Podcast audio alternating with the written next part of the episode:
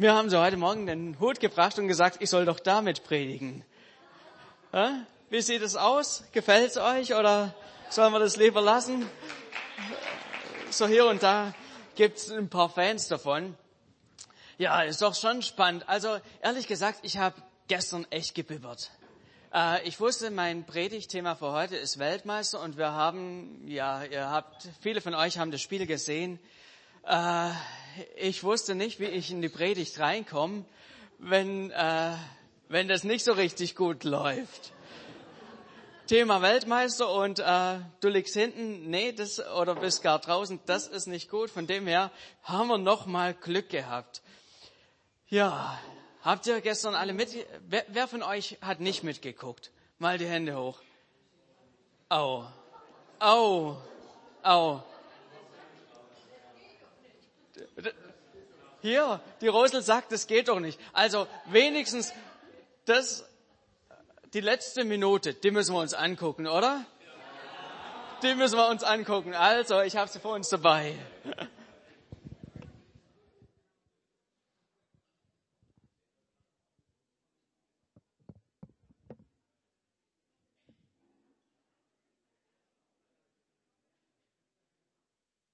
Sie haben so viel an Standards getüftet. Groß!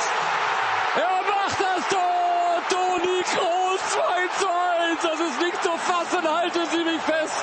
Und er macht alles wieder gut. Toni Groß versenkt das Ding. 2-1 versenkt Schweden. Ich fasse es nicht. Ich fasse es nicht. Jogi Löw. So viel Glück kann man nicht haben. Wie hat Thomas Müller gesagt? Das wäre der goldene Kelch Genauso hat es formuliert. Ja, mehr als offener Mund fällt mir dazu nicht mehr Alto Nikros. Völlig wurscht der Fehler. Völlig wurscht. Das ist Weltmeisterschaft. Jetzt geht's hier los für Deutschland. Jawohl. Und das ist eines vierfachen Champions League Siegers würdig. Groß schnibbelt ihn, dreht ihn rein. Ekstase auf den Rängen. Natürlich lauern da alle. Nur Günduan. Und abgelegt auf Groß. Tor! Tor! Tor! Tor! 2 zu 1 Deutschland. Toni Groß abgelegt von Reus. Der Freistoß direkt mit rechts hinein, hinein ins Tor. Deutschland 2-1. Ich flippe aus. Sochi bebt. Das Schwarze Meer schwappt über. Deutschland ist wieder drin im Turnier.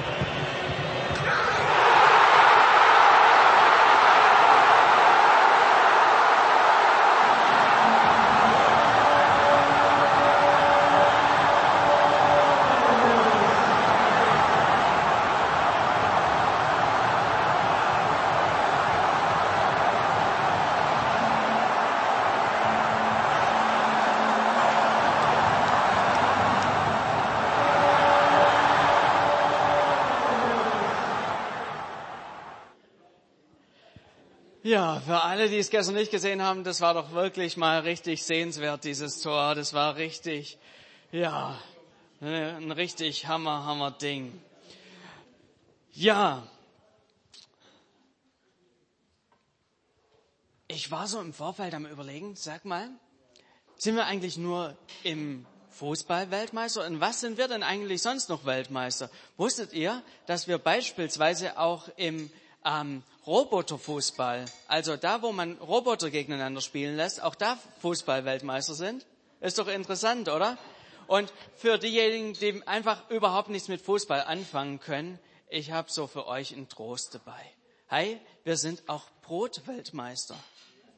Ja, genau. Also in Deutschland gibt's mehr Brotsorten als sonst irgendwo auf der Welt. Ähm, und wenn du einfach so gar nichts mit äh, Fußball anfangen kannst, äh, hier beim Buffet hast du so einen kleinen Vorgeschmack gehabt. Wir sind Brotweltmeister. Ja, da gibt's doch auch ein paar Fans. Genau. Wenn man so auf der Seite vom Gewinner steht, macht es schon irgendwie was mit einem, oder? Wenn es da so richtig einen Grund zum Jubeln gibt, wenn man da was erreicht hat, wenn aus der Anspannung, die vielleicht davor da war, plötzlich so ein richtiger Jubel wird, wenn man die Helden feiern kann. Und ähm, ja, auch wenn, ich habe mir einfach das mal nochmal so zurück überlegt, wie das damals war, so vor vier Jahren, als wir dann Fußball-Weltmeister geworden sind. Ich meine, das ist ja für uns Deutsche schon was Besonderes. Fußball ist was, was hier richtig gefeiert wird.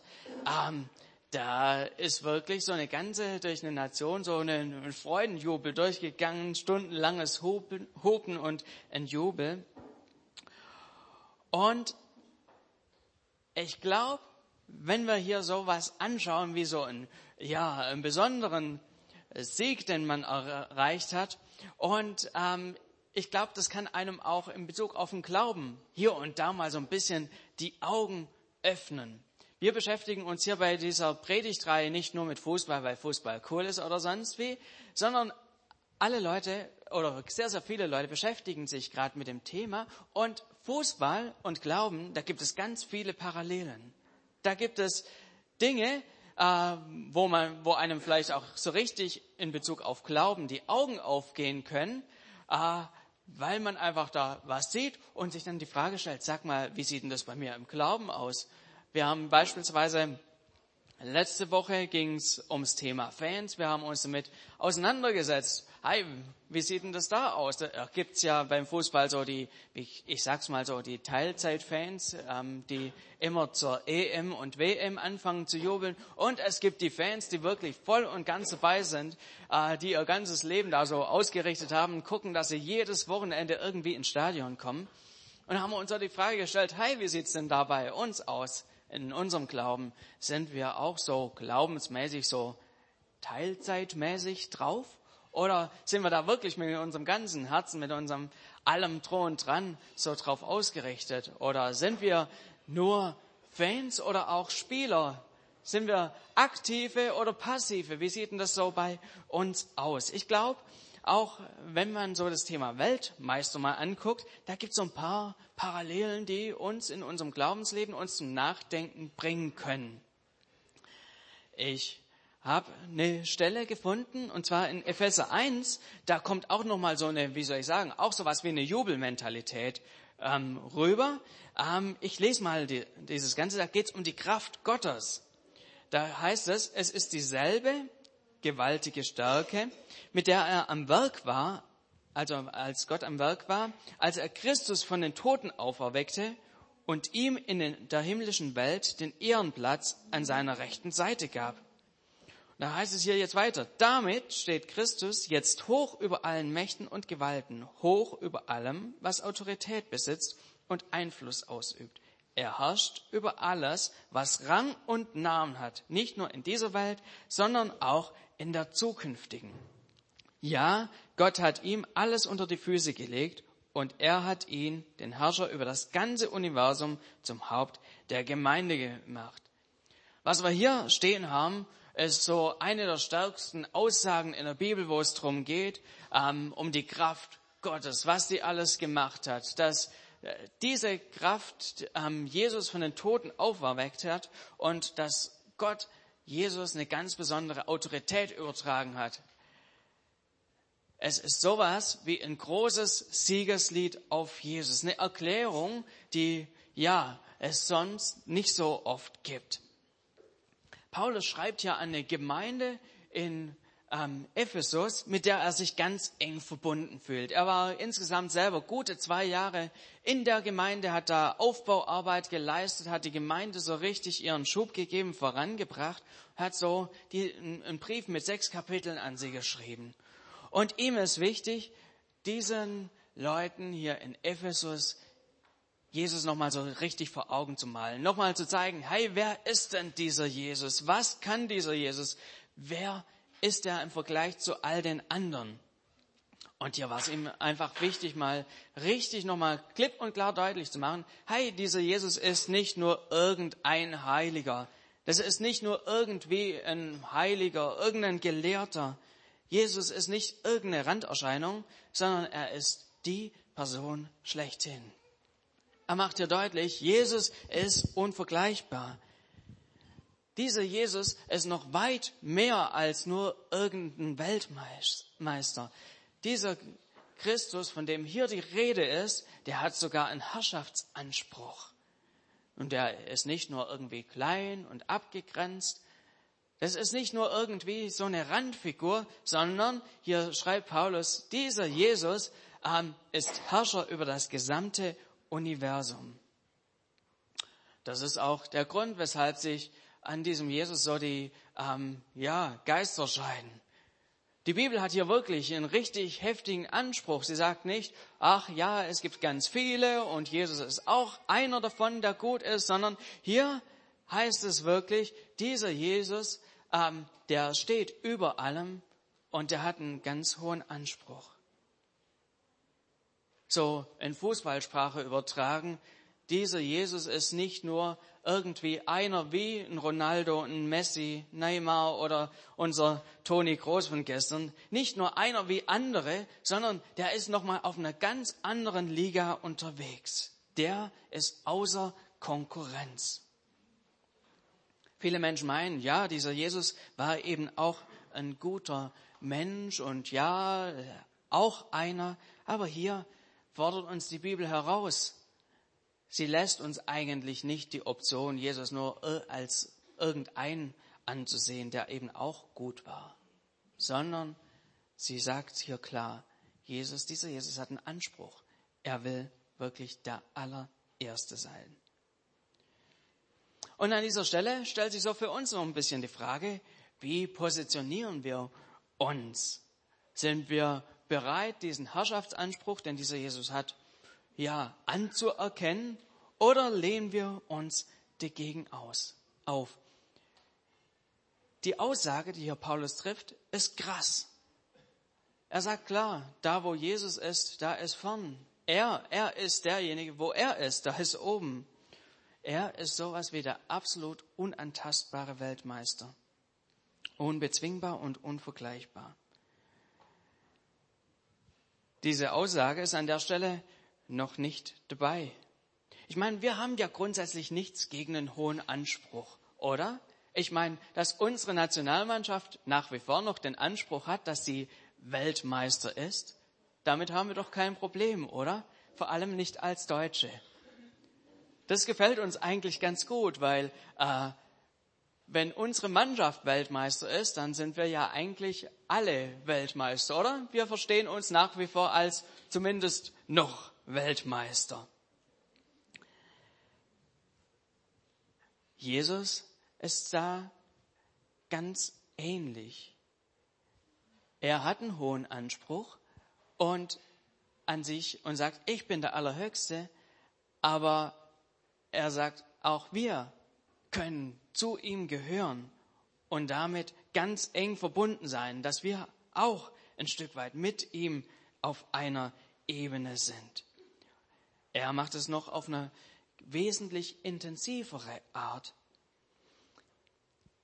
Das Geheimnis, wie das funktioniert, heißt Gemeinde. Den letzten Satz, den wir vorher hier gerade gelesen haben, da heißt es, ja, Gott hat ihm, also Jesus, alles unter die Füße gelegt und er hat ihn, den Herrscher über das ganze Universum, zum Haupt der Gemeinde gemacht. Und im nächsten Vers heißt dann gleich, sie, die Gemeinde, ist sein Leib und er lebt in ihr mit seiner ganzen Fülle. Er, der alles und alle mit seiner Gegenwart erfüllt. Hier an dieser Stelle mal eine Frage. Kann man einen Kopf von einem Körper trennen? Das gehört doch komplett zusammen. Kann man nicht. Also man kann nicht sagen, hey, ich mag meine Frau, den Kopf, den reißt nicht so oder andersrum. Das gehört einfach zusammen. Von Kopf bis Fuß. Denkt mal an unsere Nationalmannschaft. Wer ist der Fußballweltmeister? Nur der Kopf von Manuel Neuer oder der ganze Kerl? Der ganze Kerl. Der Kopf von Toni Kroos oder auch sein Fuß? Natürlich auch sein Fuß, von oben bis unten. Tutti completi. Alles gehört zusammen. Und hier in diesem Bibeltext, den wir hier lesen, heißt es, Jesus hat einen besonderen Ehrenplatz bekommen. Und er ist das Haupt. Er ist der Kopf. Und, aber das Gute ist, es heißt, er hat auch einen Leib, einen Körper, der noch dazugehört, und das ist die Gemeinde. Das finde ich mal einen interessanten Gedanken. Er sitzt zur rechten Seite des Vaters. Komplett. Er als der Kopf und die Gemeinde gehört dazu als Leib. Und das finde ich, sollten wir uns einfach mal so vor Augen malen. Ist doch ein sehr intensives Bild.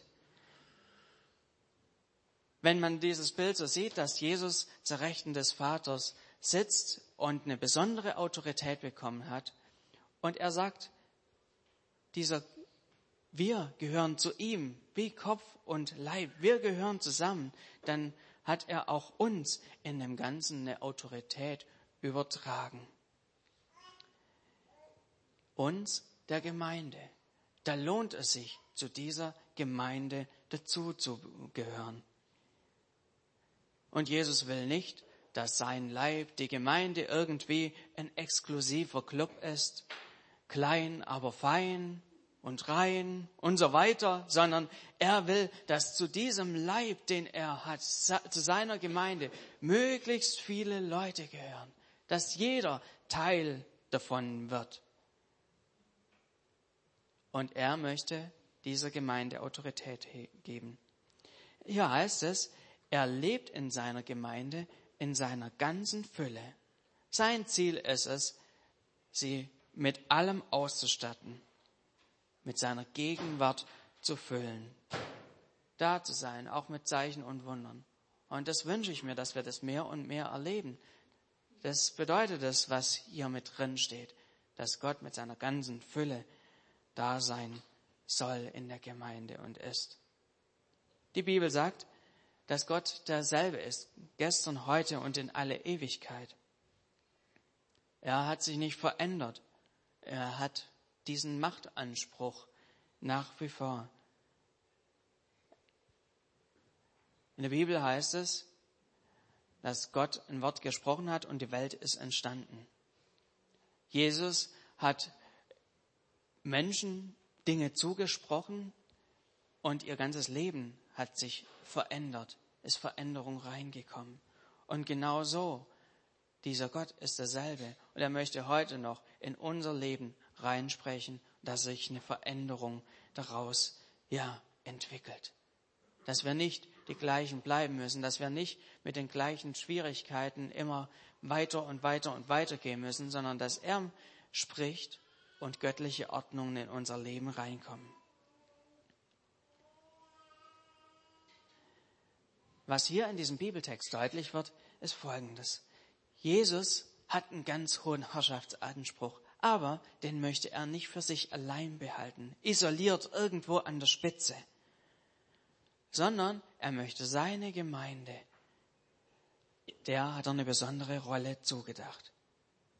Er will dich mit als Teil seines Leibs haben, um dir auch Autorität zu geben. Er ist der absolute Weltmeister und er möchte dich in seinem Team mit dabei haben. Aber damit noch nicht genug. Gott ist sogar noch einen Schritt weiter gegangen. Gott hat in dich und mich nämlich was ganz Besonderes reingelegt. Bereits auf, der ersten, auf den ersten Seiten der Bibel heißt es, Gott schuf den Menschen nach seinem Bilde, nach dem Bilde Gottes schuf er ihn. Was heißt es dann? Das bedeutet so viel wie Gott hat von seinem Weltmeistergehen was in dich reingelegt. Das, was ihm wertvoll war, hat er auch in dich reingelegt. Er hat dich nicht nur irgendwie erschaffen und ja, du bist irgendwie ein losgelöstes Kunstwerk von ihm, was ja letztlich wenig mit ihm zu tun hat, sondern er hat wirklich sein Bestes, seinem, du bist ein Teil seines Meisterstücks. Das sollten wir einfach immer wieder vor Augen haben und es verändert doch unsere ganze Sicht. Wenn wir das so sehen, dann wissen wir, wir müssen unseren Kopf eigentlich nicht hängen lassen. Das ist doch Grund, dass wir ja erhobenen Hauptes auch durch diese Welt gehen, ohne dabei überheblich zu werden. Genauso wie es auch David getan hat. Er hat im Psalm 139 das folgendermaßen auf den Punkt gebracht. Herr, du hast mich erforscht und kennst mich ganz genau. Du bist es ja auch, der meinen Körper und meine Seele erschaffen hat Kunstvoll hast du mich gebildet im Leib meiner Mutter. Ich danke dir dafür, dass ich so wunderbar erschaffen bin. Es erfüllt mich mit Ehrfurcht. Ja, das habe ich erkannt. Deine Werke sind wunderbar. Dir war ich nicht verborgen, als ich Gestalt annahm, als ich im Dunkeln erschaffen wurde, kunstvoll gebildet im tiefen Schoß der Erde. Deine Augen sahen mich schon, als mein Leben im Leib meiner Mutter entstand. David ist ja sich voll und ganz bewusst. Gott, er ist der absolute Weltmeister. Er ist, steht außer jeglicher Konkurrenz. An dem gibt's absolut nichts zu rütteln. Und dieser Gott hat mich einzigartig gemacht. Er hat was von seinem Gen, sein Weltmeistergehen, in mich reingelegt, in dich reingelegt. Er hat uns wundervoll erschaffen. Er hat dabei nicht gepfuscht, sondern er ist selber als ein Stück weit der Weltmeister angetreten und hat in uns seine Meisterstücke erschaffen. Wir stecken gerade noch in der Weltmeisterschaft und unser ähm, Team ist nach wie vor Weltmeister. Wir Deutschen dürfen uns nach wie vor als die Weltmeister sehen. Aber was Jesus hier macht, ist noch weit mehr. Sein Anspruch ist noch viel, viel höher. Und er möchte, dass wir noch wesentlich mehr mit ihm verbunden sind, als wir als Volk einfach nur mit unserer Mannschaft. Er möchte wirklich uns an seiner Seite haben. Er hat was in uns reingelegt. Er hat einen Ehrenplatz und er möchte uns ganz nah bei sich haben. Er hat Autorität und er möchte uns nah bei sich haben und wir dürfen einen Teil auch, ja, wir sind ganz eng verbunden mit ihm und dürfen deshalb auch Autorität von ihm haben, dürfen auch in seinem Namen in unser Leben reinsprechen, wenn wir merken, hey, da laufen Dinge anders, als sie Gott gefallen. Dürfen wir reinsprechen und Gott möchte Kraft schenken aus der Höhe, dass sich unsere Lebenssituation verändern. Er ruft uns und fragt uns immer wieder, hey, wie sieht es mit diesem Macht- oder diesem Herrschaftsanspruch aus? Bist, bist du jemand, der sagt, okay, ich akzeptiere das Ganze und ich ordne mich da unter, ich lasse ihn wirklich den Herrn sein, den er sein, der, den er sein möchte? Oder rebellieren wir gegen diesen Gott? Das ist so die ganz große Frage. Gott wünscht sich eins. Er möchte ganz eng mit uns verbunden sein. Und ich machte Mut. Akzeptiere wirklich diesen Herrschaftsanspruch. Lass Gott den Herrn in deinem Leben sein. Und wenn wir mit ihm unterwegs sind, werden wir auch erleben, wie die Autorität und die Kraft, die er hat, sich auch in unserem Leben bemerkbar macht, in den kleinen und großen Situationen unseres Lebens. Gott hat was Besonderes in jeden von uns reinge, reingesetzt. Wir haben seine Gene bekommen. Lass uns da einfach gut mit umgehen und mit ihm an seiner Seite unterwegs sein. Und ich bin mir sicher, wir werden einfach, das, das fühlt sich an ein Stück weit wie ein Unterwegssein als Weltmeister. Es ist nicht nur, ja, dieses Leben ist schwer, dieses Leben ist furchtbar, sondern, hey, ich habe den Herrn und den Weltmeister an meiner Seite.